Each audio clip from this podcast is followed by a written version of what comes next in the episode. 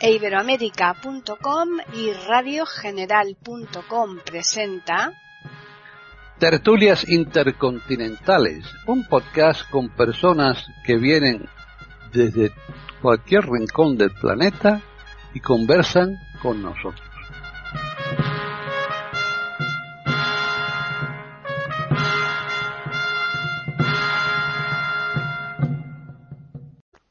Bienvenidos un día más a Tertulias Intercontinentales en iberoamérica.com. Soy Paqui Sánchez Galvarro y se encuentran conmigo los contertulios habituales, de manera que hoy estamos comenzando un año, un año nuevo, aunque esta tertulia, lógicamente, como nosotros siempre grabamos con bastante antelación, eh, nuestros oyentes la van a escuchar pasado un tiempo pero hemos querido mm, tener un ánimo fantástico, ser totalmente positivos y vamos a hablar hoy nada más y nada menos que de la felicidad.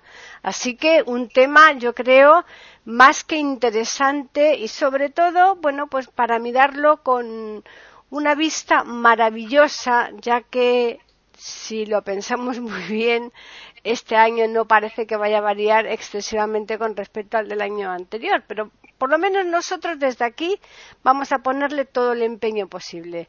Vamos a saludar a nuestros contertulios, así que vamos a empezar hoy por Italia. ¿Qué tal, Devis? Muy buenas tardes a todos. Es un placer estar con vosotros, con los contertulios y sobre todo con los oyentes de eh, iberoamérica.com. Muy bien, pues continuamos con Gabriela Isa. Hola, hola a todos. Encantado como siempre de compartir este momento y bueno, una felicitación para el nuevo año y que tengamos mejor suerte que el anterior. Pues sí. Hemos dado dos saltos hasta ahora, pero pequeñitos, en el agua, para ir a Italia y para ir a Mallorca. Y ahora vamos a dar ya el gran salto. Nos vamos a cruzar ahí el Atlántico y nos vamos por un lado a saludar a María Eugenia de Hart, de Colombia. Hola Paqui, saludos a todos los contertulios y a todos los oyentes, deseando un feliz año con la ansiedad que siempre produce el comienzo de una aventura y sabiendo que se vienen mejores y peores cosas, pero con gratitud recibo el año. Exacto. Exacto. Bueno, pues bien, ahora nos vamos a Argentina porque en Mendoza está la doctora René. ¿Qué tal? ¿Qué tal, Paquita? ¿Qué tal? Un cariño muy grande. Gracias por, eh, como siempre, por invitarme a estar acá con los queridos contertulios, un lunes más en Tertulias Intercontinentales de Iberoamérica.com.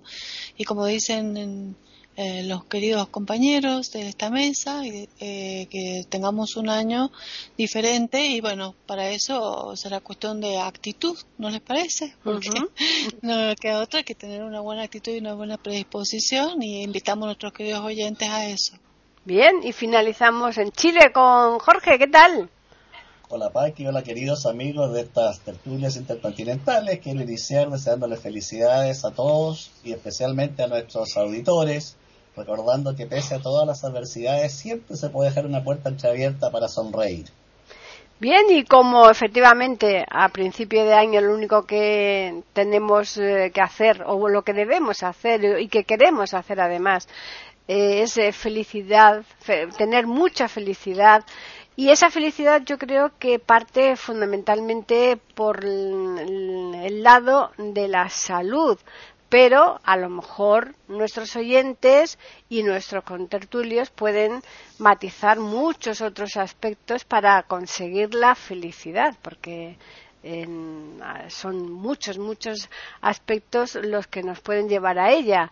Vamos a comenzar precisamente por Chile, que es el último que ha participado ahora en los saludos. Así que, Jorge, la felicidad para ti. Cuéntanos. Bueno, eh, yo creo que la felicidad es indefinible, pero para mí, yo creo que más que hablar de la felicidad en términos generales, hay que hablar de mi felicidad. Para mí la felicidad es un estado de paz interior, no es andar saltando por las calles ni a carcajadas, en un estado de paz interior que me permita mantener la calma en la adversidad y la calma en lo positivo. Y por supuesto, reír también. Por algo Dios nos dio esta boca no solo para hablar, sino para agradecer el milagro de la vida sonriendo. Y quiero hacer un pequeñísimo recuento histórico, pero no lejano, sino muy cercano. Viena le ha dado a la humanidad grandes escuelas de psiquiatría y de pensamiento. Las tres grandes escuelas han sido primero la que dejó Sigmund Freud, que nos heredó como fuerza impulsora del actual humano la libido, la energía sexual. Y la teoría freudiana entonces nos habla de la voluntad de placer. Esa es la escuela freudiana con todos sus seguidores. Luego tenemos la segunda escuela de Viena con Adler, que señaló que el impulso motivador de la vida humana es la búsqueda del poder, la voluntad de poder. Y la tercera escuela de Viena, que es la de la logoterapia creada por Víctor Frankl, que dice que es la voluntad de sentido la que empuja al ser humano. Y señala Víctor Frankl en su libro El hombre en busca de sentido, en la segunda parte de este libro, que el sentido de la vida se encuentra en tres niveles, se puede hallar en tres estamentos. Uno, la acción. Dos, los principios. Y tres, el sufrimiento. Me voy a detener aquí porque es el tema que más aborda Víctor Frank. Cuando Frank habla de sufrimiento, no se refiere a cualquier tipo de sufrimiento. Se refiere a aquel sufrimiento inevitable y necesario. El mismo pone el siguiente ejemplo. Si un hombre padece un cáncer recuperable por la vía de la cirugía, por supuesto que no le voy a decir que se complazca en sufrir su cáncer. Hay que operarlo y restablecer su salud. Incluso más, citando a una discípula de él, discípula de Nueva York, dice que la infelicidad es síntoma de una anomalía, de un desajuste.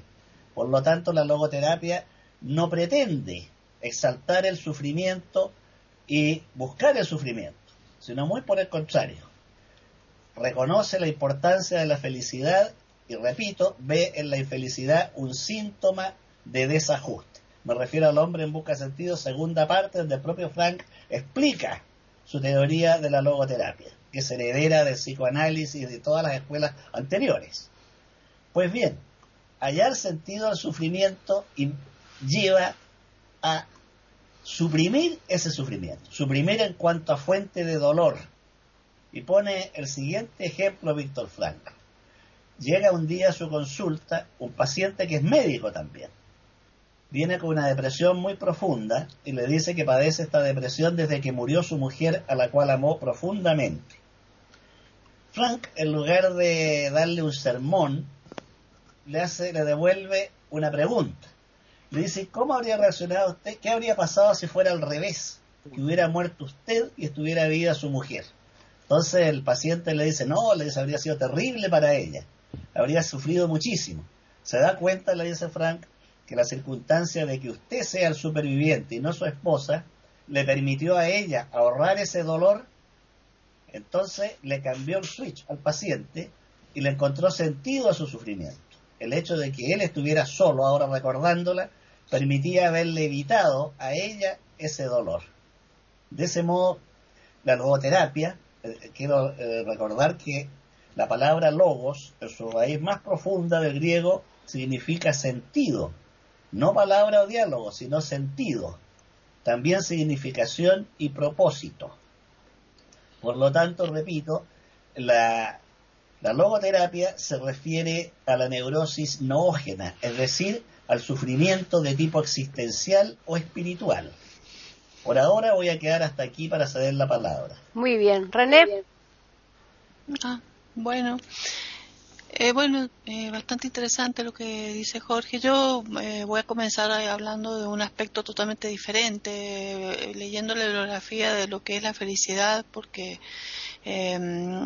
hay que hay muchas lecturas con respecto a esta temática y en lo personal, como decía Jorge, eh, eh, para mí, eh, yo creía siempre o siempre creí en esta etapa de mi vida que ser feliz sería dormirse en la noche y de sentir que todo estaba bien.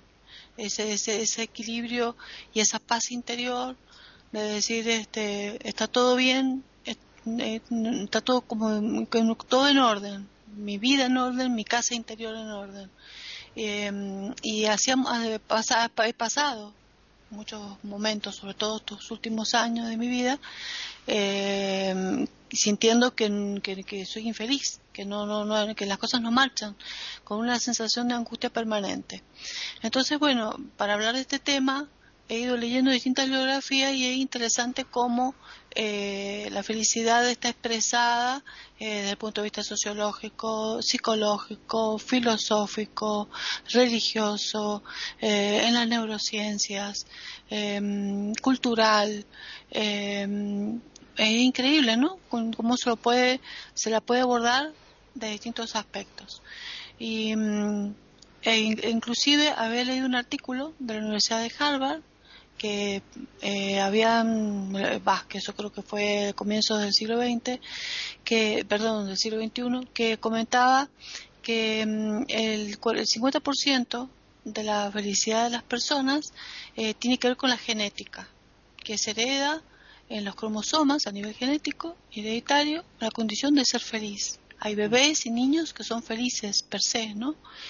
Y que el otro 40% para llegar a los 90 estaría dado por la voluntad, el carácter volitivo de las personas para su actitud, eh, mm, para enfrentar sus circunstancias, ¿no? Ah, por supuesto, dentro del contexto en que se encuentra imbuido. Eso, imagínense la, la, gama y, casi infinita de variabilidades que tiene de acuerdo a 7 mil millones de personas que hay en el mundo. Y el 10% restante de ese mm, eh, estado de felicidad podía o no estar eh, según la situación de eh, deficiencia que esa persona adquiriera, es decir, por una enfermedad, por una ceguera, por una sordera, eh, por una discapacidad motriz, pero demostraron que ese 10% era tan relativo que una persona generalmente le achacaba a su estado de infelicidad su ceguera, que soy infeliz porque soy ciego, o soy infeliz porque estoy sordo, o soy infeliz porque tengo cáncer, o soy infeliz porque...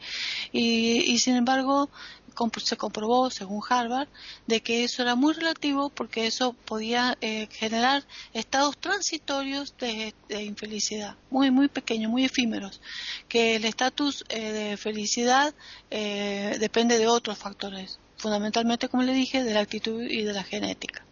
Por supuesto que eso eh, actualmente está echado por tierra por mucho por las neurociencias que cada vez avanzan más en el estudio de la mente humana eh, a nivel del sistema nervioso central y han tratado de descubrir eh, hay muchos estudios, sobre todo en Estados Unidos, en la Universidad de Wisconsin, buscan mucho cómo hacer para descubrir qué es la felicidad.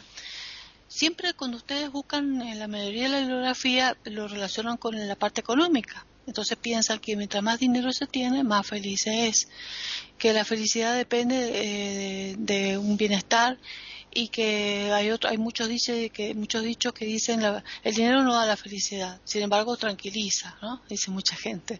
Y después se demostró que llega hasta un estado determinado económico eh, mm, donde no es tanto eh, la riqueza, eh, también se es muy feliz. Entonces empezaron a surgir muchos adagios que decían, si realmente rico es el que menos necesita, si realmente crees que tu felicidad va a depender de la riqueza, empieza a, a codiciar menos y entonces vas a ser feliz.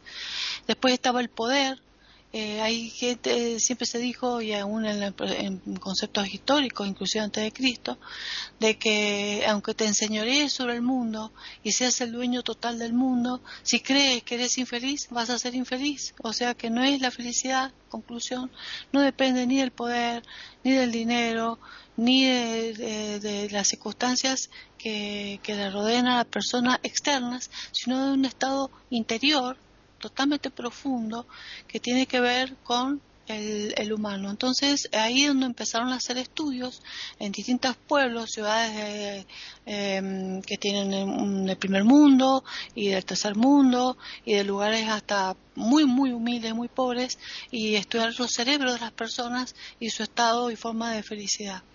Y llegó a descubrirse que el hombre más feliz del mundo es un francés eh, que es bastante conocido, de Ricard, de apellido, Mateo Ricard. Mateo Ricard, sí. Y que tiene, que porque gradúan esto en, en una graduación de 0,3 a menos 0,3 y este hombre tiene menos 0,45, es decir, más que tiene de lo, del coeficiente que se puede considerar como máximo de, felicidad. Y la, él, él no tiene nada, eh, de que bienes, todo lo que tiene lo dona, lo dona, inclusive publicó libros eh, y toda la ganancia eh, la ha donado y ha generado hace 20 años una fundación para ayudar a las personas en salud y en la parte de alimentación de la zona de Tíbet, la India y todo, en sus obras. Y él se basa, a través de todas las entrevistas que se le ha hecho, y bueno, la Universidad de Wisconsin es la que más lo ha estudiado, que la felicidad depende de un estado de, si, si, pudiéramos ejercitar nuestro cerebro y ha comprobado a través de la neurociencia, porque es científico, de que el cerebro se transforma anatómicamente y funcionalmente, o sea, no es solamente una cuestión mental de pensamiento, sino una cuestión anatómica, porque si uno eh, tiene un pensamiento reiterado y lo va ejercitando, les hacen conexiones neuronales tales que termina dirigiendo esa mente y ese pensamiento. Entonces, eh, si uno eh, se ejercita en el altruismo, en la benevolencia, en el equilibrio mental, en la empatía, en, un pensamiento eh, totalmente eh, bondadoso, cambia totalmente, eh, pero ejercitándolo, ¿no? cambia totalmente el estado de sensación de felicidad. Que la felicidad no es una cuestión constante, permanente. Si uno estuviera todo el tiempo alegre, riendo, feliz, feliz, feliz, es una situación de estrés que no se podría soportar. Y una de las preguntas que se le hace es sobre el sexo, que me de acuerdo a lo que comentaba recién eh, eh, Jorge, que es interesante. Fíjense que la supervivencia del ser humano para procrear la especie y por instinto el humano tiene el sexo para procrear la especie y eh, el sabor, el gusto en los alimentos para poder alimentarse, nutrirse y seguir vivo. Entonces, con la gente que, que, busca placer en, buenas comidas, placer en el dinero para, para vestirse y para, para, o para estar mejor, em, verse más bello, placer para hacerse todas las cirugías plásticas posibles para mantenerse joven, placer para tener todos los viajes que se pueda, placer para tener las mejores cosas y los mejores bienes, eh, placer para tener sexo todo el que quiera y siempre va a querer más y más. Y si es un hombre, va a querer la mujer, lo que comentábamos al comienzo nosotros antes de, la, comenzar esta tertulia con, con María Eugenia. Si, este, si es una mujer hermosa, va a querer más hermosa. Si es un hombre hermoso, va a querer siempre el más hermoso. Porque el hombre, perdón, el humano, es insatisfecho. Nunca va a estar satisfecho. Nunca va a ser feliz si se basa, si se esclaviza y se vuelve esclavo perdón, que sea redundante, se vuelve esclavo de aquellas cosas que son eh, emociones, sentimientos, sensaciones o necesidades físicas que satisfagan. Entonces, cuando uno se libera, cuando uno es libre de pensamiento eh, y no depende de nada, ni y puede dominar su mente y la hace libre para no esclavizarse ni en el sexo, ni en el dinero, ni en las comidas, ni en cosas, eh, eh, ahí empieza a sentir satisfacción, cuando ve que puede dominar su mente, que la puede manejar. Hoy voy a hacer esto, quiero esto, lo deseo, pero no, lo voy a desear, lo, no lo necesito, lo necesito, no, lo necesito, y lo manejo, y se vuelve asertivo, eh, esto no lo quiero, no voy a decir que no, y se da cuenta que puede manejar su mente, le va a provocar satisfacción, y creo que uno de los, de los tantísimos secretos para sentirse feliz en mi opinión personal, de acuerdo a todas las cosas que he ido leyendo y salpicando, es saber manejar y dominar la propia mente y ejercitarla en, esa sensación de bondad y de, ayudar a los demás comprendiendo al otro en la empatía, en la, benevolencia, en la compasión y en el dominio de la propia persona, yo creo que si uno pudiera lograr eso, se sentiría mucho más feliz. Están escuchando tertulias intercontinentales en iberoamérica.com. Pues nada, turno para Media Eugenia. Hola, bueno, primero una de las cosas que a mí me agrada mucho de, que me permitan estar en, en, estas tertulias es que nada lo ayuda a uno a aprender más que escuchar a otros. Y eso de verdad que lo agradezco inmensamente. Y me han inspirado varias ideas. Primero, empiezo por Víctor Frankl, como habíamos propuesto cuando para este tema de hoy. Y para mí Víctor Frankl ha sido una de las cosas más importantes en mi vida, pero también en mi profesión, en mi oficio como psicóloga, psicóloga sistémica y como psicoterapeuta.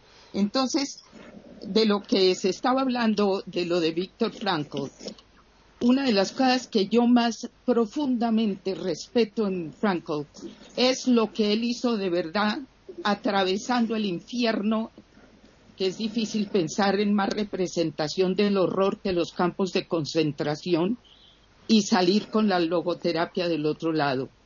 El proceso de Frankl para mí es profundamente interesante porque él logró hacer una evolución hacia la madurez que Freud jamás llegó a hacer.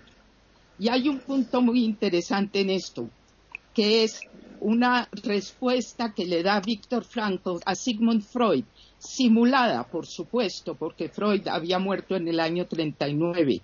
Frankl, por supuesto, atravesó mucho más años. Pero él le dice, con respecto a la idea que había tenido Freud de que cuando se llega a la peor de las degradaciones, los seres humanos se convierten en cerdos porque es imposible otra cosa, le responde Franco, usted tiene, tenía razón, yo estuve en esa peor degradación y usted tenía razón, me encontré a los cerdos, pero también me encontré a los ángeles esa profundidad de Víctor Frankl saliendo de una cosa tan aterradora fue lo que le permitió también su idea de la última libertad, que también está en el, hombre en búsqueda de sentido que nuestro compañero ha descrito tan, tan bien. Cuando él sintió que se iba a dejar morir porque no había otra opción, de pronto pensó, no puedo cambiar nada, esta es la impotencia absoluta. Pero hay una cosa que ni los nazis me pueden quitar. Yo decido cómo vivo esto. Él llamó a eso la última libertad y de ninguna manera se acababa el infierno. Por supuesto que no. Por el lado de Víctor Frankl, en la búsqueda del sentido es que él se dio cuenta que por más que hiciéramos cosas para mejorar las situaciones de los seres humanos, como era su anhelo cuando él entró a los campos de concentración con su joven esposa. Era un joven psiquiatra con su primer manuscrito listo para publicación. A él le cambió todo con la terrible experiencia y lo llevó a un nivel de profundidad donde entendió la búsqueda del sentido. Yo con los años fui entendiendo que no puedo buscar el sentido, sino que tengo que darle el sentido a mi vida. Y en ese sentido, cada persona en lo personal, así como mi felicidad, mi sentido no puede ser el de nadie más. Esa búsqueda del sentido de Víctor Frankl, con su profundo respeto al entender el sufrimiento y entender que no se trata solo de escabullirse, sino de entender hay algunas cosas inexorables, como lo es una enfermedad, como es una cosa terrible que ocurre, y otra cosa es lo buscado, el repudia eso completamente. Esa visión de profundidad de Víctor Frankl, muchos de mis colegas psicólogos y psiquiatras nunca la han tenido hasta que pasan muchas situaciones. El segundo punto que me inspiraron ahorita es la historia de Mathieu Ricard. Pero acordémonos, Mathieu Ricard es el hijo de Jean-François Revel, uno de los filósofos más importantes en Francia, un hombre absolutamente eminente, un hombre ateo con fundamentos, un hombre muy especial y este era su hijo que era una lumbrera maravillosa, que además hizo un doctorado en biología molecular y su asesor en su posgrado era un premio Nobel, creo que de biología, pero tendríamos que, que confirmarlo, pero era un premio Nobel. Lo que le pasó a él fue una cosa muy interesante. Un amigo de él era fotógrafo, creo, y tal vez hacía cine, cosas así, y algún día le pidió que lo ayudara a editar filmaciones que había hecho con lamas budistas. Él, por acompañar a su amigo y ayudarlo en la edición, empezó a editar y a mirar, y empezó a producírsele una profunda intriga interior de lo que empezó a encontrar en lo que había de las filmaciones de los lamas budistas. Eso después lo llevó a viajar para ver con sus propios ojos algo que no, él no entendía bien cómo era. Él después de eso, al día siguiente de su grado, que fue honor, honoris laudes, todas las palabras alrededor de la eminencia, se despidió con mucho amor de su familia, de su asesor, de sus amigos, y les anunció que se iba porque iba a ser budista y creyeron que estaba loco. El libro que más les recomiendo de todo lo que he escrito, búsquenlo porque es una maravilla. Se llama El monje y el filósofo. Es una entrevista hecha al padre y al hijo 25 años después. Y es maravillosa porque es la conversación entre los dos y lo primero que pasa ahí es Rebel diciéndole, más o menos, ¿qué diablos te pasó? Más o menos, lo estoy parafraseando, como dicen. Empieza el hijo a explicarle. Y una explicación muy interesante. Por supuesto que todo lo genético, todo lo que se ha descrito, que se puede registrar con aparatos, también es válido y es cierto. Pero lo más profundo fue la explicación donde él le dijo, papá, yo solo tengo agradecimiento con ustedes, con mi familia. Yo tuve una infancia maravillosa, no podía ser mejor. Mi madre una artista y tú el filósofo que eres. Conocí lo mejor de nuestra cultura. Todo eso lo agradezco. Pero entre nuestra forma de ver la vida nosotros partíamos de la base de que la persona genial obviamente es neurótica, abundan los suicidios, las adicciones, etcétera, etcétera, porque es que eso es inevitable y entre más, en fin, esos eran nuestros patrones que yo aceptaba. Cuando yo me encontré esta otra visión radicalmente diferente, fui a constatar y encontré, primero, no hay una visión pueril de que la felicidad significaría estar sonriendo permanentemente, ni más ni menos. Eso sería un pensamiento muy pueril realmente. La cosa de la madurez que le encontró es que en estos seres, que tampoco es que todos los budistas sean así, como me lo aclaró un día un budista, pero los que tienen la profundidad como existe también en otras partes culturales. Son personas que ante todo son artistas de ellos mismos por dentro. Y desde ahí pueden emanar muchísimas cosas. Eso fue lo que le llamó a él la atención. Lo que les estoy contando es muy mal contado y muy brochazo, pero les sugiero que así como es fascinante leer todo lo de Franco, pero en búsqueda del sentido, el hombre en búsqueda del sentido, lo acompañen con el monje y el filósofo. De ahí es de donde sale. Él hoy en día es uno de los principales intérpretes y acompañantes del Dalai Lama.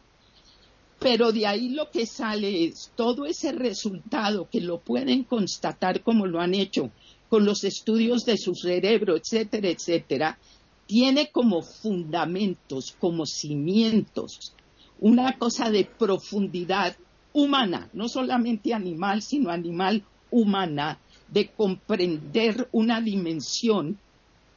Víctor Frankl utiliza la palabra espiritual como sinónimo de humano. y eso lo aclara muchas veces en sus escritos. No se está refiriendo a una religión, está hablando de que lo humano es esa dimensión que trasciende la realidad únicamente animal. La trasciende, no elimina lo anterior, pero la trasciende.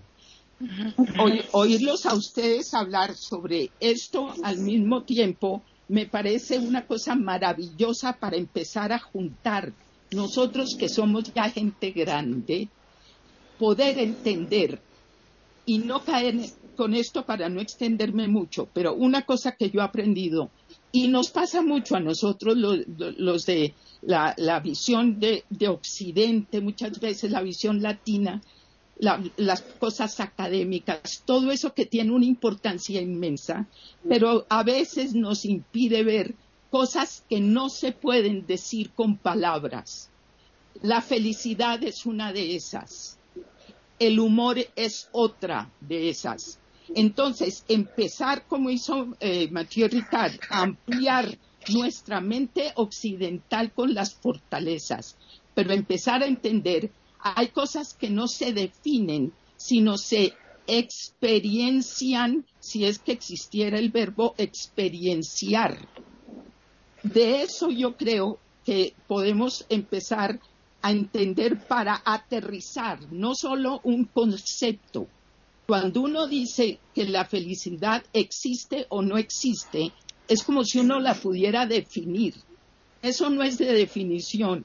El último ejemplo que les doy en eso es, por ejemplo, una cosa es el tratado de Masters y Johnson sobre sexualidad humana y sobre todo lo que es la reproducción, el organismo, el cuerpo, las reacciones, la respuesta sexual, etcétera.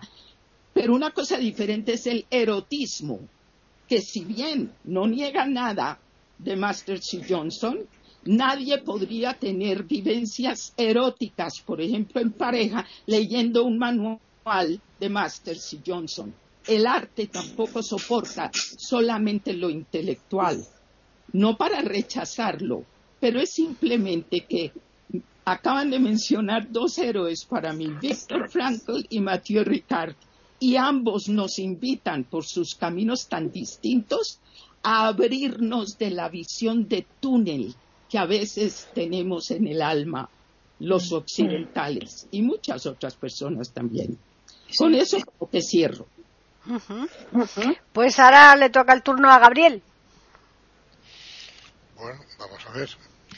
Yo es que he centrado mi experimento, mi, mi investigación, eh, no en términos tan elevados como mis eh, contertulios han llevado el tema de la felicidad, sino más bien yo diría que he descendido de las musas al teatro. O sea, me he puesto en un plano de ignorancia total y de intentar encontrar sentido al término felicidad. En primer término, me viene a la memoria cuando cito felicidad, que tiene nombre de mujer, por lo tanto, la felicidad es evasiva. La felicidad es un término ideado para definir un estado de ánimo, porque la felicidad conceptualmente es muy subjetiva y muy irregular. Para unos puede ser felicidad como por ejemplo, para un mendigo puede ser la felicidad poder comer un mendrugo de pan, de pan duro. En aquel momento experimenta un bienestar, un goce que le proporciona el hecho de conseguir satisfacer su apetito con el simple mendrugo y eso pues se le llama felicidad. Bien, es un estado de ánimo. En aquel momento aquella persona satisface y se encuentra en un estado de ánimo plácido, de bienestar, ha satisfecho una necesidad. Para otras personas, para un niño, es conseguir aquel juguete deseado y que cuando llega a sus manos siente, experimenta lo que es la felicidad, esa placidez de haber conseguido un objetivo. Su meta era conseguir aquel juguete. Para la madre. Una madre es el parir, el poder dar a luz a su hijo que ha gestado durante nueve meses y tenerlo sobre su pecho en el momento del parto. Es la máxima felicidad. Aquella mujer plenamente feliz. ¿Feliz?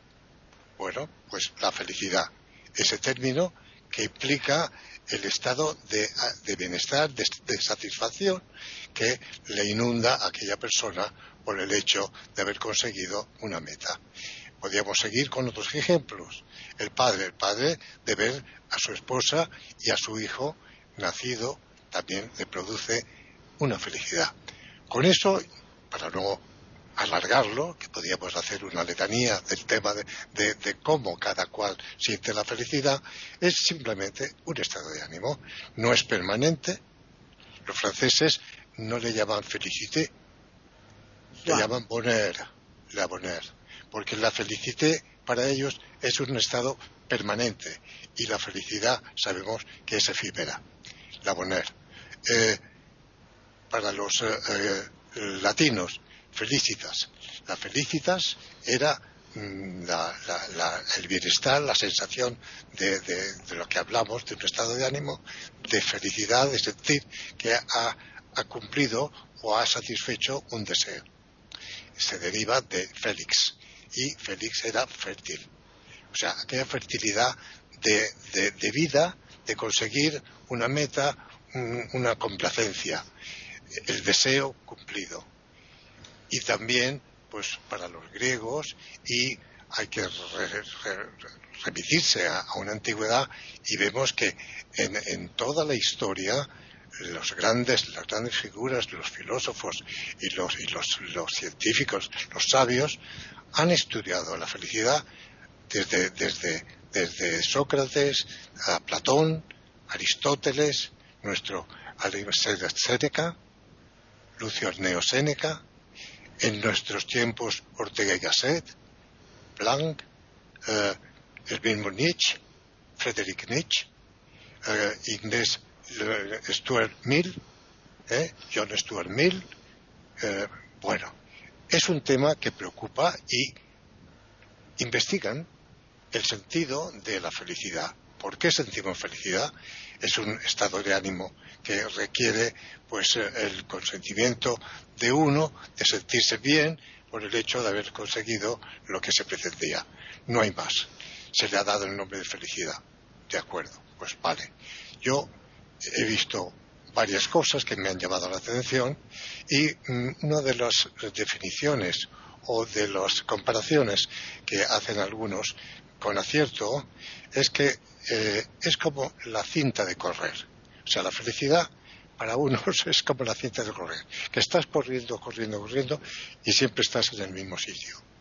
O sea que la felicidad pues no se alcanza, sino que no llega nunca a alcanzarse. Es un momento, es una instantánea, es un flash. También hay otra comparación muy bonita que me ha gustado, muy poética, y es como la mariposa. La persigues, vas con el mariposas luchando por conseguirla, evasiva, se evade, se va. Te cansas, te sientas y la mariposa se posa en tu hombro. Quiere decirse, quiere decirse que para todos o para unos es de una forma, para otros es de otra, todos lo perseguimos, creemos que eh, corriendo por la cinta o sin la cinta se llega antes a alcanzar aquella meta que es la felicidad y la felicidad no llega nunca. Es un momento como dije, es un flash, en aquel momento conseguiste y sigues viviendo. Eso es lo que se me ocurre de entrada para dar paso a mi compañero David. Están escuchando tertulias intercontinentales en iberamérica.com. Pues muy bien, sí, vamos a finalizar esta primera ronda con David. Bueno, yo creo que la felicidad, efectivamente, es un tema que siempre ha apasionado la humanidad. La humanidad se ha apasionado por la felicidad porque efectivamente a todos los hombres les gustaría efectivamente ser felices. Y lo hemos hecho desde un punto de vista filosófico, desde un punto de vista histórico, y lo hemos hecho en todos los puntos de vista, según todos los puntos de vista que podríamos efectivamente tener a disposición. Mi opinión hay que decir que, por ejemplo, la felicidad tenemos que medirla con respecto al tiempo que vivimos. Porque, por ejemplo, hace 40 años ser, ser felices significaba una cosa. Por ejemplo, puede ser que significara, por ejemplo, tener una familia, haber, tener una buena posición desde un punto de vista económico y cosas de ese tipo. Hoy puede ser que la felicidad sea otra cosa. No sé. No sé, por ejemplo, si nos referimos a la, a la juventud, bueno, la juventud es mm, que, se cree feliz cuando efectivamente tiene una conexión, una buena conexión a Internet, cuando tiene un aparato tecnológico a disposición en sus manos. Es decir, el, no se puede hablar de una felicidad, porque el concepto de felicidad cambia, va cambiando según los tiempos que vivimos. Y en este sentido, por ejemplo, me parece muy interesante destacar cómo el concepto de felicidad se haya convertido en un derecho gracias a la Constitución de los Estados Unidos, que ha sido aprobada en 1787. Eh, ah, por ahí, gracias a la Ilustración, gracias a la Constitución de los estadounidenses, la felicidad se ha convertido en un derecho. Y es esa una etapa histórica fundamental que tenemos que poner en evidencia. Porque desde aquí hemos pensado que ser felices pueda ser considerado un derecho. Me parece básico.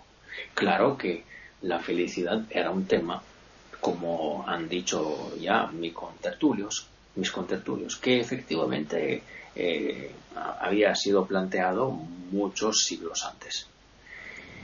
Y bueno, yo creo que la felicidad no puede ser la consecuencia de una acción. Eh, yo estoy convencido de que efectivamente no, no se pueda ser felices si efectivamente se cumple una acción, si se eh, decide una cosa más bien que otra, etcétera, etcétera, etcétera.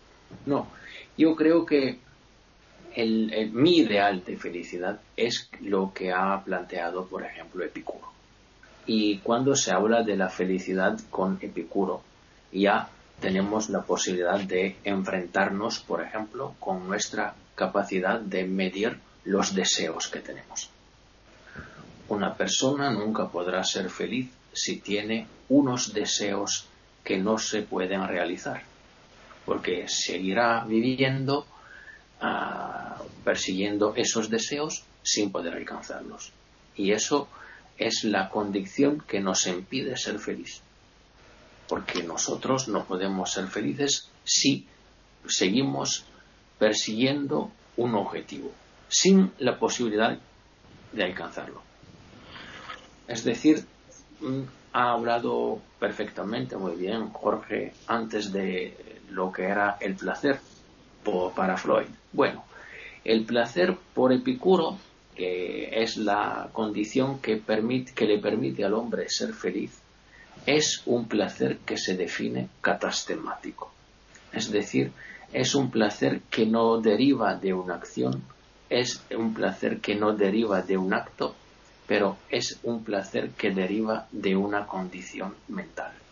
La capacidad que Epicuro tiene de decir, por ejemplo, yo no puedo ponerme unas metas en mi vida que ya sé que no puedo realizar, ya sé que no puedo alcanzar.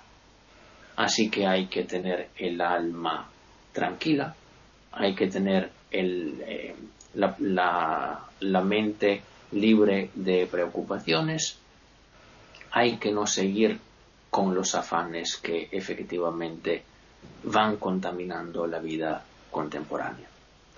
Es decir, que aunque parezca que estuviéramos hablando de unos discursos muy abstractos, la realidad es que son discursos muy concretos, porque la posibilidad que los hombres tienen, hombres y mujeres naturalmente, que los hombres tienen de buscar un sentido es esta. Es la capacidad de saber que siempre pueden ser felices. Siempre. A prescindir de las condiciones en las que efectivamente realmente viven. Entonces yo mm, no estoy demasiado de acuerdo con los que dijeron, mm, hay una canción, me parece en italiano, según la que la felicidad es una palabra que llena la boca de los que han vivido una triste juventud. No es así. La realidad es que la felicidad puede ser alcanzada. Lo importante es no ponerse metas irrealizables, no ponerse metas inalcanzables, porque si no, la felicidad no las encontramos, no se puede encontrar. Entonces, estoy totalmente de acuerdo con los contertulios que dijeron que no es suficiente buscarle un sentido a la vida es la felicidad se encuentra más bien cuando nosotros podemos darle un sentido a lo que estamos haciendo. En este sentido, yo creo que la felicidad es una perspectiva al alcance de todos. Muchas gracias. ya hemos terminado la primera ronda. Se han dicho cosas fantásticas. Eh, vamos a ver ahora la segunda ronda. pues seguro que seguirán dando matices todos nuestros contertulios. Yo mm, les preguntaría, para quien quiera contestar de ellos, mm, ¿la envidia es un ingrediente hoy día básico que mm, conlleva a que seamos menos felices? Empezamos por Jorge. Bueno, antes de responder a tu pregunta, quiero hacer una pequeñísima fe de ratas en cuanto a algo que dijo María Eugenia. El libro no se llama El monje y el filósofo, sino al revés, el filósofo y el monje para que lo puedan encontrar en internet. Sí, el, Gracias. Es para poder pillarlo nomás, una pequeñez. No, no, no simplemente... recomiendo también otro libro que de Mateo Ricard que se llama En defensa de la felicidad. Un libro muy bello, muy ameno además. Quiero señalar que haciendo justicia, no solo eh, en la casa de Matías Ricard, no solo su padre era brillante, sino también la madre. llegaban poetas, pintores, filósofos, actores, pero llegaba un hombre muy especial a la casa de Matías Ricard, muy notable, que se llama Georgi Gurdjieff. Este hombre que fue el creador del cuarto camino, fue el primero en Occidente en señalar que en el en el ser humano no había un solo yo, como sostenían los psicólogos hasta Freud y todo eso, sino que habían varios yo. Y por eso a veces un sujeto eh, tiene contradicciones internas tan feroces, como que distintas voces se contradicen al interior de uno mismo. Georgi Gurdjieff, eh, Cartas del Diablo a su sobrino, se lo pueden leer, un libro tremendamente complejo, lo que quiere sudar mucho para ir entendiendo líneas, pero es bueno eh, enfrentarse a ese tipo de textos. También eh, hubo otros, muchos otros, que también eh, buscaron en Oriente las fuentes de sabiduría, eh, siendo de la mentalidad occidental. Es justo recordar a Carl Gustav Jung, que no solo estudió cristianismo, sino que también estudió el budismo, dedicó años a estudiar el I Ching, el famoso libro chino del cual él obtuvo su famoso concepto de la sincronía, que más tarde tomó Jan Sinoda Bowlen, la psiquiatra chino norteamericana. De modo que han habido muchos intentos para ese lado. Daniel Goleman, o Goleman, como quieran decir uno, también estuvo en el Tíbet, el Tíbet perdón, ha dialogado mucho con el Dalai Lama. Tara Bennett Goleman, la psicóloga inglesa, también ha viajado a la India y al Tíbet en busca de este conocimiento. El psicólogo alemán Eugenio Rigel, que escribió un libro muy bello, que lean lo que es breve, que se llama El arte zen de los arqueros japoneses. Y les voy a contar aquí algo interesante que cuenta Rigel en este libro. Cuenta que cuando él llega a hacer clases de alemán a Tokio y de filosofía en alemán, tiene, porque lo dispone la universidad, que elegir un cursillo oriental, que podría ser ceremonia del té, cuidado de las flores, origami, etcétera. Él con su mentalidad occidental le era insoportable estar haciendo ceremonias del té, las encontraba afeminadas, o estar haciendo origami, acostumbrado a algo más fuerte. Entonces eligió el tiro con arco, que era lo más parecido a los puñetazos y patadas occidentales que tanto nos gustan, sobre todo a los gringos. Entonces le costó bastante que le proporcionaran un maestro genuino porque no son muy adictos a, a los occidentales a enseñar su sabiduría, pero encontró uno. Y dice que este hombre lo primero que hace es llevarlo a un pequeño campito donde hay un árbol y ponen un blanco y le pasa el arco y la flecha, pero no le dice absolutamente nada. Primera cosa que incomoda a Eugenio Rigel. Y él tira y tira las flechas y todas ni siquiera daban en el árbol. Hasta que este hombre le dice de repente, con el traductor respectivo, el problema que usted tiene es el que tienen todos los occidentales. Está acostumbrado a ganar, busca ganar, quiere poner todas las flechas en el blanco. Para nosotros eso no tiene ninguna importancia. Eso va a ser la consecuencia accidental de la adquisición del adiestramiento, no la meta. Usted, cuando tome el arco, lo primero que tiene que pensar es en la tensión de la cuerda, en el estado de sus manos, en la posición de sus pies y en su respiración. O sea, la mentalidad es completamente distinta a esta desesperación nuestra por ganar y dar rápidamente en el blanco. Él después fue aprendiendo y cuando vuelve a Alemania escribe este libro. Ahora vuelvo al tema de la felicidad. Creo que en toda eh, actitud emocional humana hay un componente genético, como decía René, pero también hay un gran componente ambiental, cultural y de predisposición natural. Así como hay niños buenos para las matemáticas, otros que sacan rápidamente canciones en la guitarra, otros que cantan muy bonito, yo creo que hay gente que tiene la aptitud de la felicidad. Recuerdo a mi madre, mi madre era una mujer muy frágil físicamente, muy enferma, vivió con un cuarto de pulmón. Los médicos decían, no me explico cómo esta señora camina. Sin embargo, era una mujer de una alegría desbordante. En plena vejez se disfrazaba y asistía a fiestas de disfraces. A los 75 años viajó de Israel y anduvo al lomo de camello, cosa que gente joven no se atreve a hacer en el desierto. Entonces ella era una amante total de la vida. Escuchaba cantar un gorrión y era una fiesta para ella. En cambio, he observado que hay gente que no hay cómo hacerla sonreír, que todo le molesta. Entonces, creo que efectivamente hay tal actitud de la felicidad, pero en pequeño porcentaje. Creo que, como decía Davis, la felicidad también se puede aprender, se puede hacer un entrenamiento. Y a esto voy a ir a un librito muy bello de Blaise Pascal que se llama Pensamientos, que es un conjunto de opúsculos extraordinario que parte comparando la geometría con la amabilidad. Miren qué cosa más interesante. La geometría con la afabilidad y el afecto. Parecen tan distintos. Bueno, él lo hace de manera maravillosa. Y ahí señala que si un hombre se viste todos los días de sacerdote, todos los días habla como sacerdote, todos los días se mueve como sacerdote, va a terminar siendo sacerdote.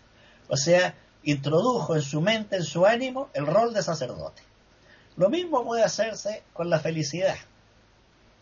Entonces, debiéramos, así como se aprende, se hace deporte, se levantan pesas, se hacen trotes, también podríamos entrenarnos en la sonrisa. Por ejemplo, si una persona escucha todos los días a los mejores humoristas de su país, yo creo que por amargo que sea, de repente va a sonreír incluso contra su voluntad. Si ve películas gratas y no puras tragedias, masacres y brutalidades, yo creo que algún cambio se va a producir en su psique.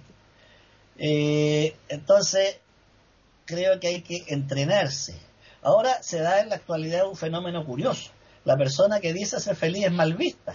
Piensan este tipo es tonto, superficial, parece que se hablaba, hay que andar con cara de palo y ser amargado, ¿no? Quejarse de todo, criticarlo todo, encontrarlo todo malo, ese tipo es inteligente, ¿no? Es seco, el tipo es muy inteligente. Puede ser un asno para dar dos patas, pero simula y todos creen que, creen que es inteligente. Pero si es agradable, si es eh, sonriente, si es festivo, es un tonto. Sin embargo, yo que he leído muchísimos libros de Albert Einstein y me he leído su vida un montón de veces, ninguna parte saliera que anduviera todo el día amargado. Al contrario, era un hombre sencillo, muy agradable. ¿Mm?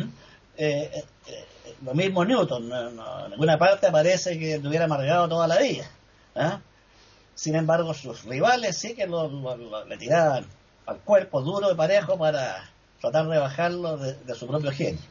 Entonces, hay mucha, muchos moldes postizos, mucha pose de inteligencia, de sabiduría, que son verdaderos asnos que simulan y posan. La verdadera sabiduría no necesita disfraces, el verdadero talento no necesita ropajes externos es sencillo, directo y simple.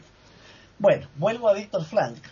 Eh, otro aporte que hizo Víctor Frank es lo que él llamó la intención paradójica, que la, sin darse cuenta la reveló Gabriela en su anécdota de la mariposa. La anécdota eh, revela la intención paradójica consiste en hacer exactamente lo contrario que parece lógico a la solución que buscamos. El tipo va detrás de la mariposa y no la puede hallar. Deja de buscarla, se cabrea, se sienta y la mariposa va a él. Esa es la intención paradójica. Sea, exactamente lo contrario de intentar pillar a la mariposa. Entonces él dice, si una persona padece insomnio e intenta dormir, inútilmente eh, va a dormir. Al contrario, el insomnio, el insomnio se va a fortalecer, va a aumentar. La intención paradójica consiste en tratar de no dormir. Parece absurdo. Por eso se llama intención paradójica. Tratar de no dormir. Y el sueño va a llegar solo. Igual que la mariposa que se va a posar. O sea, levantarse, irse tranquilamente a jugar una partida de ajedrez, a escribir, a hacer cualquier cosa distinta al dormir. Esto la intención paradójica lo aplicó él con algunas fobias, como la fobia que tenían algunas personas a hablar en público. Entonces empezaban a transpirar las manos, a mojar las axilas de la camisa, se sentían avergonzados. Entonces él logró curar a varios pacientes, incluso del área médica que les tocaba dar conferencias, con la intención paradójica. Dije antes que Víctor Frank de ninguna manera, al hablar del sufrimiento, eh, niega el valor de la felicidad, de ninguna manera. Cuando él está en el campo de concentración de Auschwitz, señala en la primera parte del libro que los judíos que estaban ahí en las barracas esperando la cámara de gas decían, todo este horror valdrá la pena si logramos salir libres de aquí, logramos salvar la vida. Él se planteó el problema exactamente al revés, dio vuelta a la pregunta y dijo, si salimos de aquí sin obtener una respuesta que le dé sentido a este dolor, no vale la pena que yo viva. Por el contrario, si al salir de aquí le encuentro sentido a este horror, valdrá la pena vivir. Y de ahí nacen las bases de la logoterapia. Y cuenta que, habiendo entrado un sujeto a la cámara de gas, sale el guardia y tira la ropa al barracón donde estaba él y tira una chaqueta vieja. Entonces él coge la chaqueta y se la pone, la chaqueta de él, recién condenado a muerte, y al hurgar en los bolsillos encuentra un papel ajado. Lo saca y es una, es una antigua oración hebrea que él lee él era judío, hay que recordar, y esa oración le devuelve la esperanza, el optimismo, el sentido de que ese horror ocurre por algo, que le va a permitir a él encontrarle el sentido. Entonces le resulta extremadamente simbólico que la chaqueta de un muerto, que es arrojada como basura, contenga ese texto en el bolsillo. Por el momento quedo aquí para saber la palabra. René. Bueno, eh, voy eh, a, contestar un poquito lo que me preguntaste, Paquita, que si la envidia eh, podía ser objeto de infelicidad. en realidad, la mayoría de las personas que concurren siempre a los consultorios psicológicos y psiquiátricos y, y que se pasan trastornos de personalidad y conflictos y que se sienten con crisis grandes de ansiedad y angustia, eh, es lo que más se prevalece siempre en las en todas las entrevistas ¿no? psicológicas eh, que están deprimidas que tienen insomnio que tienen angustia que, que tienen ansiedad que tienen pánico eh, que tienen tristeza, que tienen tedio, que tienen aburrimiento, que no encuentran sentido a la vida, que tienen ganas de morir, que, bueno, nadie va a un consultorio psicológico, estoy, vengo porque estoy muy contenta, o vengo porque estoy feliz, o porque me río todo el tiempo y todos me miran porque me río. Nada, eso no existe. Nunca es motivo de consulta. Y sin embargo es un estado emotivo también, ¿no es cierto? Eh, entonces, em, eh, realmente la, envidia es un sentimiento más, como todos los eh, sentimientos de insatisfacción que las personas tienen, eh, eh tan, tan eh, del mismo valor que todos los, los demás famosos pecados capitales que conocemos nosotros para poder enumerarlos.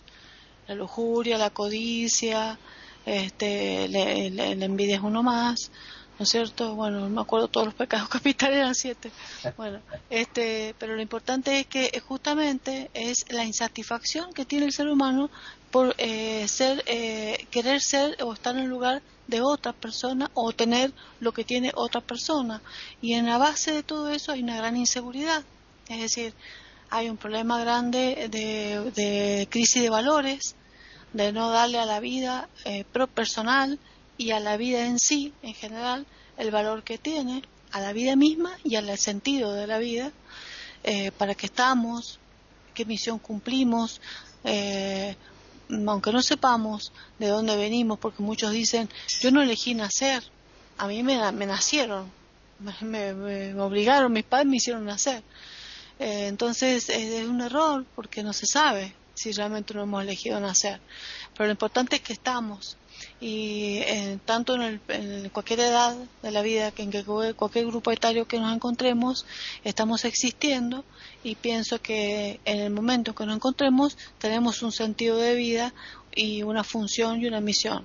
Eh, hay gente que la descubre, la canaliza, la realiza y hay gente que no la encuentra una, dirección y en ese falta de encuentro de dirección es cuando empieza a sentirse insatisfecho, empieza a aumentar su ansiedad, disminuye su autoestima, su autovaloración. Por supuesto que como recién comentábamos, la genética que, que, que es importante y el contexto también. No es lo mismo nacer en un lugar donde ya esa persona ya tiene un destino. Supongamos que nació en la nobleza, ya sabe que va a ser el futuro príncipe, rey, un ejemplo extremo, ¿no? Como aquel que nació en la indigencia en una selva y, y su futuro es seguirse eh, eh, siendo esclavo o sirviente o, luchar para conseguir un alimento. Son los pensamientos van a ser distintos, todo va a variar según la cultura, las posibilidades, el aprendizaje, la enseñanza, la educación, todo va a ir formando transformando o deformando a los seres humanos. Pero en general, en las sociedades actuales eh, de un nivel, eh, digamos, eh, sociocultural y socioeconómico medio este, occidental, estos sentimientos, pecados capitales están muy, muy, muy a flor de piel de muchos. Todos son codiciosos, todos que compiten, este, por, por la mejor casa, el mejor auto, este, eh, por ser más linda, por ser más bella. Eh, están los interesados en los comerciantes que van detrás de todo eso, con la apología de la juventud, de la moda, y entonces, y, de la que si está de moda ser gordita, que si está de moda ser de flaca, que si está de lo que es la belleza, eh, alimentos. Hay tanta industria, tanto comercio, hay tantos intereses creados detrás de todo esto, y tanto poder detrás de todo esto, que sabemos que es un mundo infernal. Entonces, si la gente no logra un equilibrio emocional, no tiene claro su pensamiento, no puede dominar su mente, no tiene la autoestima bien establecida, no tiene los valores bien cimentados, eh, eh, de acuerdo a todo lo que la vida le ha proporcionado en educación y formación, no ha, lo ha aprovechado adecuadamente, eh, ahí sí va a envidiar lo que no tiene. Si las personas viven pensando en lo que no tienen, siempre van a ser infelices. La felicidad es justamente cuando la persona está satisfecha con lo que tiene y con lo que vive, con lo que, lo que la, vida que le ha tocado y con lo que posee hoy, tanto en, lo emotivo como en lo, eh, o sea, en lo espiritual, no hablemos de lo religioso como es espiritual, en el sentido de lo espiritual, como en lo material. Si está satisfecho no tiene por qué envidiar a nadie. Eh, entonces, mientras que el que lo tiene todo si eh, no está satisfecho y considera que eso no es lo que necesita, siempre va a ser infeliz. Entonces, la felicidad es algo totalmente personal. Se tenga lo que se tenga o no se tenga nada. Esa evolución y esa sabiduría eh, que tienen muchos genios, eh, que lo tienen natural, y que lo, o lo tienen por aprendizaje de la mezcla del oriental con lo de las neurociencias. Lo de las neurociencias es importante porque eso que acaba de, lo dije yo al principio y también lo recalcó recién de nuevo Jorge, estimular al cerebro a ese ejercicio, que el, cerebro es como si fuera un músculo, se ejercita, la, la de las neuronas unas con otras se ejercitan. Si yo me propongo y hago un ejercicio diario de que quiero esto, quiero esto, quiero esto, lograr de mí, esa voluntad, quiero sentirme bien, eh, quiero este, agradecer, que quiero hoy tener salud, hoy o lo que yo pretenda o desee para mí, llega un momento que me lo voy a creer y mis neuronas lo van a creer y voy a sentirlo así. Es, es yo que eso pienso, como, como médico pediatra pienso, que el ser humano sería feliz si fuera como los niños.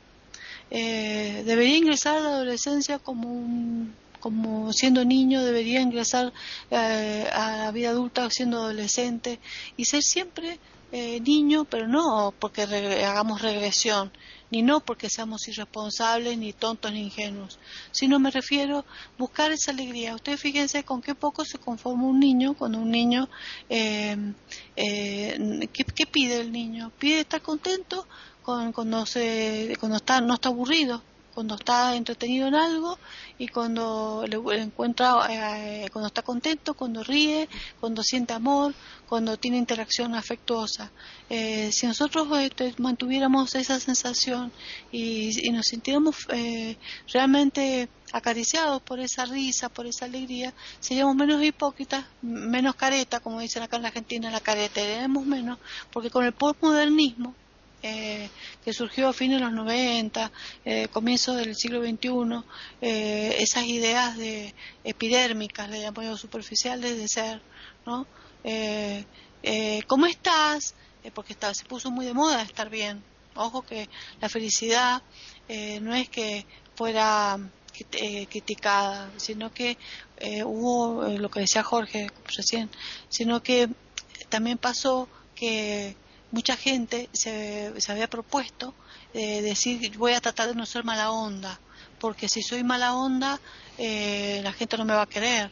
Y es más, empezaron a circular un montón antes los, por correos electrónicos y bueno, ahora por, WhatsApp y no importa qué sistema moderno, a, correr la idea de eh, si encuentras con gente negativa, no te juntes, aléjate de los negativos, aléjate de las personas que tóxicas, aléjate. Entonces empezó la gente a no contar sus problemas. Si le pasaban cosas, no contarlo. Si, estaba triste, no lo contaba. Si, este, si se sentía deprimido, frustrado, no lo contaba, porque la gente se alejaba del depresivo. Entonces empezó la gente a inventarse, a caretear, entre comillas, una actitud positiva. Y se sentía por dentro destruido. Entonces iba por la calle, se seca las lágrimas, lava su cara, se toma una pastilla para los nervios, se intoxica, se toma este, drogas, este, todos son drogas permitidas, legales o ilegales, son drogas. Este, y entonces sale a la calle y, ah, eh, ¿qué haces? ¿Cómo estás? A un compañero de trabajo, un amigo. Yo bien, re bien, y vos, ay, espectacular, estoy sensacional, divino, un beso a cada lado de la cara. Chao, bye bye, chao, chao estoy bárbara, ay, qué tal fantástica, y así. Entonces yo no sé si lo hacen para ejercicio y realmente se creen mentalmente que están fantásticos, o han ido a ejercicios de yoga donde le han dicho, estoy bien, estoy bien, estoy bien, o es una careta, no lo tengo claro todavía, pero se ven los programas de televisión, se ven las novelas, se ven en todos lados esa actitud las propagandas. Entonces es como que el ser humano tiene un humus, una tierra muy, muy, muy este, fértil, muy interesante, y que la ha tapizado eh, como pavimentado, ¿no? como una ciudad moderna pavimentada, y ha tapado el dolor, el sufrimiento, la angustia, la alegría, la felicidad, todo, todo lo, lo que el crisol humano puede albergar con todas sus vivencias y según sus circunstancias y sus contextos, este, va tapando, tapando, tapando, y, y, y, yo quiero que, a mí me parece que uno es feliz cuando rompe esas grietas de cemento y se expresa como se le dé la gana. Yo creo que cuando uno es auténtico, como también decían recién los chicos, cuando uno es auténtico, eh, si hoy me siento como la mona, me siento mal, y bueno, te lo voy a decir, y el que me quiera, que me quiera, eh, así, eh, no significa tampoco que yo voy a estar todo el tiempo mal, no, pero un buen amigo que tiene compasión te va a decir, no, Pensá bien lo que estás haciendo, analizá por qué estás mal. Estás mal porque realmente eh, vale la pena eh, pensar que estás apegando demasiado, que, no son de tu posesión eh, la familia, o tu hijo no debe ser tu obsesión, o el dinero o el trabajo no debe ser tu obsesión, o querer tener tal cosa que no la tenés no debe ser tu obsesión, nada debe ser tu obsesión. Si hay un amigo inteligente que te, que te quiere y te acompaña y, y tiene empatía y te apoya y te rodeas de gente buena, eh, uno ah, eh, con otros. Y existir esa bondad, a eso le llamo yo benevolencia, empatía, este, compasión, solidaridad, altruismo, ayudarse un grupo con el otro, todos seríamos un poco más felices si ser feliz no significa estar en el éxito, ni en la alegría, ni en la risa. Por más que es importante reír, porque la, hemos hablado nosotros acá en Tertulia sobre la risa y sabemos que la risa es saludable, la risa regenera células, oxigena el cerebro y, nos ayuda a sentirnos mejor. Es una, es una, una, expresión explosiva muy importante para el cuerpo. Y no, no digo no reírnos, y buscar chistes y buscar cosas de humor que nos hacen bien. Sobre todo si tenemos nos empezamos a dar cuenta que tenemos un estatus de, tristeza bastante prolongado. Pero eh, mientras las cosas sean efímeras, la tristeza sea efímera, la angustia sea efímera, y, logremos salir adelante de esto, a solos o con la ayuda de otros, pero siendo auténticos, manejemos nuestra mente y sintámonos satisfechos de ser eh, saber dominarla la mente, y ahí es donde nos vamos a sentir ni envidia, ni celos, ni codicia, ni este, eh, ambiciones, ni deseos que no corresponden porque nos vamos a ir desapegando y cuando nos sintamos libres mentalmente, ahí nos vamos a sentir felices, no en un estatus permanente constante, sino eh, en satisfacción plena, en descansar tranquilos. Están escuchando tertulias intercontinentales en iberoamérica.com. Pues turno para María Eugenia. Uy, caramba, es que los oigo hablar y se me vienen tantas cosas a la cabeza que uno no sé por dónde empezar. Voy a tratar de hablar de lo de la envidia, pero también ahorita René ha dicho algunas cosas, bueno, todos, ¿no? Hmm. Pero que, me tocaron mucho. Por ejemplo, cuando ella habló de la tierra fértil, tal vez el, eh, el humus, eh, la cosa de fertilidad de una tierra pavimentada, me pareció una imagen extraordinaria que coincide para mí en la forma en que veo todas estas cosas que estamos discutiendo. Gracias por esa excelente representación, de verdad. Estaba pensando algo que yo he aprendido a través de tantos años y por eso bendigo los años, porque ya más que solo los conocimientos que nos ayudan y que tenemos, eh, nos hemos ocupado mucho y nuestras lecturas, pero es del dicho al hecho, es decir, la, sabiduría concreta o, no, entonces no era tan sabia. Lo que vamos viviendo en cada momento, eh, eh, la felicidad vista como qué. Para mí la imagen es el jardín feliz que si lo pensamos tiene toda suerte de olores, de colores, de lo que se quiera, fruto de un excelente jardinero que a veces va a atravesar cosas muy complicadas y se van a dañar muchas cosas. Entonces eso lleva también a tratar de entender la envidia.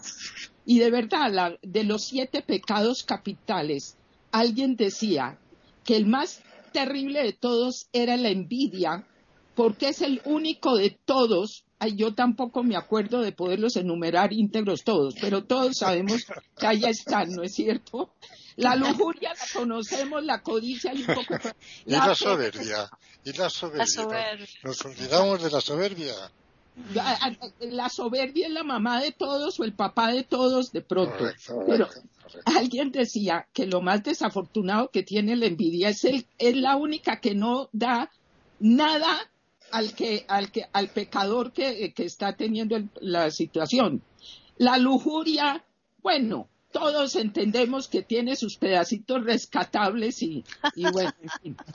¿No es cierto?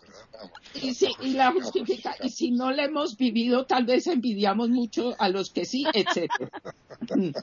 La codicia, bueno, acumula uno y se pone muy feliz y luego va entendiendo una serie de cosas y es terrible. Y una por una, pero la envidia no le reporta nada al envidioso y la única satisfacción es la venganza contra lo envidiado. Eso es una cosa muy dolorosa.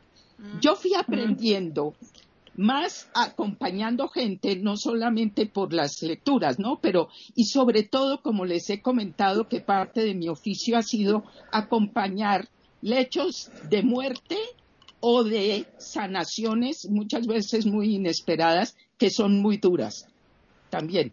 Pero yo ya aprendiendo todas las cosas. Es cierto que hay que hacer todo lo que estamos diciendo y oyendo, la cosa de, de educar la mente, etcétera, etcétera. Pero alguna vez pensé que lo que estaba entendiendo es como lo que yo llamé la tachuela y el analgésico. Yo tengo una tachuela en un zapato. Es terrible. Si lo único que aprendo a hacer es a tomar analgésicos lo suficientemente fuertes para no sentir la tachuela, no es la mejor respuesta porque habría que empezar por mirar el zapato y quitar la tachuela. Eso lo fui aprendiendo conmigo misma, por mi historia, pero también por todas las personas que, acompañaba y de quienes tanto aprendía. Y lo que veía era que para que eso pasara, las tachuelas empezaban por revisemos la historia, cada uno, la suya, cuál es mi cuento, mi historia, cómo era la niñez, etcétera, para entender y empezar a confirmar cosas que me gusta tener de mi niñez, de lo que aprendí de mis padres y otras cosas que quiero rechazar. Esa es la forma de empezar a retirar tachuelas dentro de lo posible, cicatrizar y de esas cicatrices sacar cosas de mayor crecimiento. La envidia siempre que me la he encontrado y es tan frecuente mucho más de lo que yo me habría imaginado antes, de yo muy joven. La envidia también yo vi, como todo lo demás, tiene raíces casi siempre en la infancia. En, infancia, en la infancia la envidia es parte de lo que le pasa al niño con sus hermanos y los celos y tal. Ese es un poco el tajalápiz de la familia que va ayudando. Y si el niño es acompañado por adultos maduros, que es lo que Eric Fromm, el psicólogo, dice que todo niño necesitaría y casi ninguno de verdad lo encuentra. Pero le ayuda al niño porque ahí lo que se está manifestando es inseguridad en el mismo, tristeza de tal vez no ser tan bueno en, en, el deporte como su hermano, por ejemplo, y rabia de no saber qué hacer con todo eso. Cuando eso no se le ayuda a, un pequeño a poder manejarlo, encontrar sus propias fortalezas, etcétera, etcétera, eso se va convirtiendo en esto tan terrible de lo que estamos hablando, que es, por supuesto, la envidia. En ese sentido, para mí, la envidia, otra vez, no es tanto para definirla, sino verla en acción y es de las cosas más destructivas que yo he podido encontrar para un ser humano. Y cuando algunas personas que han sido tremendamente envidiosas en sus vidas me han permitido acompañarlas en procesos muchas veces de terminar la vida, empieza a haber un poco un alivio de poder entender de dónde venían muchas cosas. Esto no es para justificar nada, simplemente para decir, claro que hay personalidades que tienden más hacia la sonrisa que hacia lo contrario. Pero mucho tiene que ver también con podernos entender antes de juzgar y luego también podemos juzgar, eso no está prohibido, pero es comprender de dónde vinieron mis, mis problemas, mis tachuelas. O las puedo retirar y después, ¿qué hago con eso? deshacerse del yugo de la envidia es de las cosas más importantes y liberadoras que yo he visto en personas que entienden que les queda poco tiempo de vida. Me parece que es un interesantísimo tema porque es como el lado adverso o lo opuesto a lo que es felicidad. Y lo último sobre felicidad, yo creo que si entendemos que las palabras no crean la realidad, Alguno de ustedes lo dijo magistralmente ahorita. La felicidad como el estado de ánimo de la cosa que da la satisfacción, el momento bien hecho. Me acuerdo una niñita de nueve años que me dijo un día, es que la felicidad es eso que uno no sabe que tiene hasta que lo pierde. Me pareció una maravillosa forma de abordar la felicidad no es un sustantivo, no es algo que se tiene, es más bien un verbo, es un lenguaje para aprender Y no quiere decir que uno no entienda que para entender ese lenguaje tiene que entender, como lo plantea Víctor Frankl, el lenguaje del sufrimiento, la obligación de evitar todo sufrimiento evitable, la, la oportunidad de aprender de toda adversidad inexorable y las definiciones de felicidad de Mathieu Ricard que volvemos al tiempo. Y, es que yo leí el libro en inglés y se llamaba The Monk and the Philosopher, así que gracias por la aclaración. Claro, pues si lo buscamos en español vamos a tener eso. claro que sí, razón, gracias. Bueno, pues eh, ya nos queda poco para terminar esta segunda ronda y última, así que continuamos con Gabriel. Bueno, por contestar a tu pregunta, Paqui, sobre la envidia. Para mí, la envidia es eh, la antítesis de la felicidad. Por, eso, por eso lo eh, preguntaba, ¿eh? sí, sí, la antítesis de la felicidad. Es eh, el, el, otro mundo de la felicidad. Porque la envidia, como hemos visto y como sabemos, es un sentimiento destructivo. Es, es que el envidioso, la persona que siente envidia, no puede vivir por la envidia que siente como decimos, por conseguir lo, que no tiene y que otros sí tienen. Yo, sin ser un hombre virtuoso, porque no lo soy, ni creo que llegue a tiempo de serlo, no, no sé lo que es la envidia, lo juro por Dios. Es que no ya ahora, toda mi vida no, no la entiendo la envidia. Es, para mí será que, que, bueno, pues soy virtuoso sin saberlo. Bien, eh, la, la, envidia, la envidia es como un ácido, corroe, corroe el alma y no deja vivir ni sentir ni, ni a unos ni a los que están alrededor nuestro. Es un mal sentimiento la envidia. Esto se ha dicho en esta tertulia ideas muy muy interesantes el nivel de los compañeros que, que tengo el honor de compartir con ellos esta tertulia es bárbaro. Y hay algunas ideas. Yo a René le diría una cosa sobre la niñez, que es verdad. Tendríamos que convertirnos en niños. Y me recuerda una poesía, un poema, que le dedico especialmente a ella. Dice así, ¿qué busca el niño con vivas ansias? La flor hermosa de la enrabada, no por lo blanca, no por lo bella. Únicamente quiere tocarla porque sus manos aún no la alcanzan. Mm. La verdad es que la niñez es el tiempo de la vida, en lo que nos corresponde vivir, en el tránsito entre nacer y morir, más hermoso. Todos sentimos ternura al ver el juego de los niños, la carita de un niño, sus manitas, las caricias, y sobre todo las ocurrencias de los niños. Es bonito pensar que podemos llegar a pensar como los niños y los años nos van quitando como a las cebollas capas y nos va dejando en esta especie estéril de cuerpo que es la senectud. Por otra parte, un tema respecto a lo que Davis eh, hablaba de la, corriente o la, la escuela hedonista, Epicuro, me recuerda que en París se exhibe en el Louvre un cuadro de Eugène Delacroix. Este, este pintor, que es eh, el exponente máximo en Francia del romanticismo en la pintura, ¿verdad?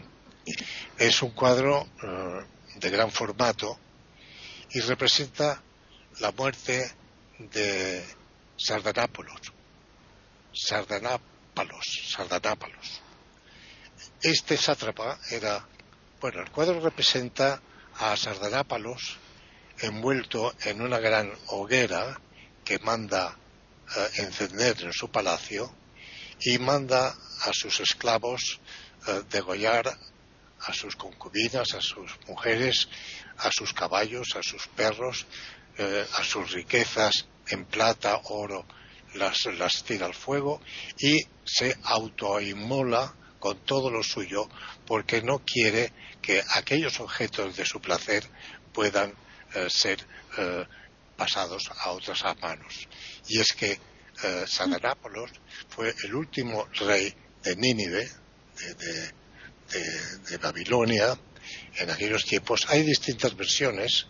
Eh, dicen que Delacroix se, se inspiró en un poema de, Lord Byron y también otro que es una mitificación de Usurbanipal, que Usurbanipal sí fue un personaje histórico y sin embargo Sardanapápolos parece que fue una mistificación y que este sátrapa al verse en Nínive eh, asediado por sus enemigos porque había estado intrigando a fin de conseguir el poder, es la historia que se cuenta, pues decide lo que ya he contado y lo que refleja en el cuadro que se exhibe en el Louvre y cuya autoría es de este Eugène Delacroix.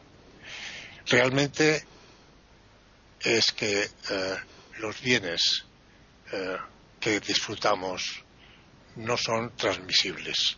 Algunos piensan de esta manera.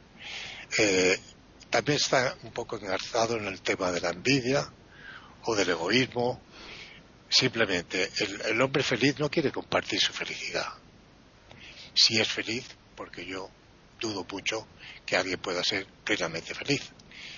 Tendrá aquellos momentos de felicidad, eh, como hemos hablado, que son estados de ánimo, de complacencia, de autosuficiencia.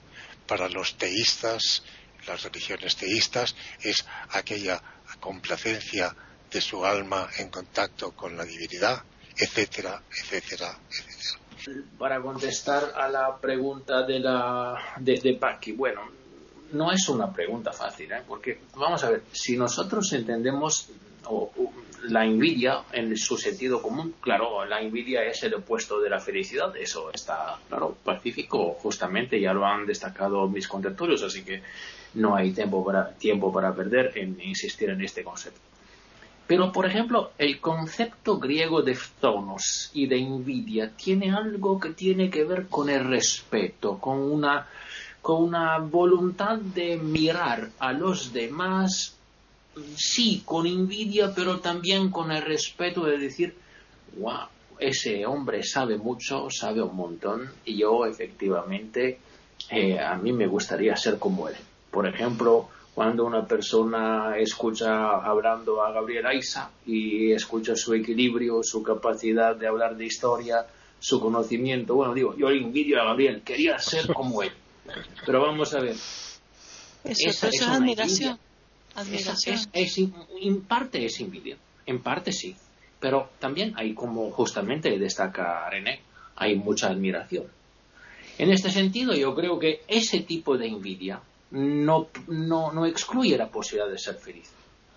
Por lo contrario, todo lo contrario, te permite tener unos modelos a, los que puedas inspirarte para ser feliz. Luego, uh, bueno, mm, yo creo sinceramente que definir la felicidad sea muy difícil y eso ya lo dijo, me parece muy bien Jorge es una, una condición que se puede alcanzar con el tiempo. No es fácil, sobre todo en un mundo en que estás siempre a punto de desear, a punto de tener que alcanzar, al punto que estar a la altura de la gente que, que, que te rodea, es muy difícil. Pero bueno, es el equilibrio es el equilibrio, la vía de salvación que te permite ser feliz, que nos permite ser felices. Vamos a mm, agradecer a todos los oyentes el que nos continúen eh, pues semana tras semana escuchando y eso eh, se debe también y fundamentalmente a la participación que tenemos aquí de los contertulios. Así que una vez más os doy las gracias a todos y bueno, esperamos que esto continúe por mucho tiempo. Yo, te, yo, te, agradezco mucho, Paqui, por la ocasión y agradezco también a los contertulios por la posibilidad de crecimiento que, que cotidianamente me ofrecen. Reitero los conceptos, igual.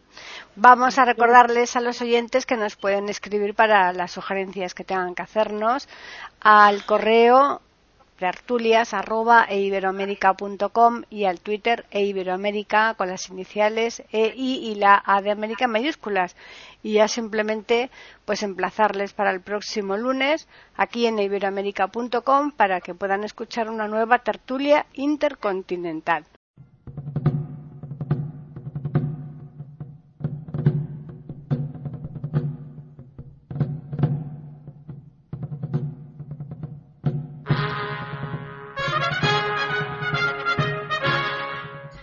Acabamos de ofrecerles el podcast de tertulias intercontinentales. Aquí en iberoamérica.com y radiogeneral.com. Regresen la semana que viene para un nuevo episodio. Hasta la próxima semana.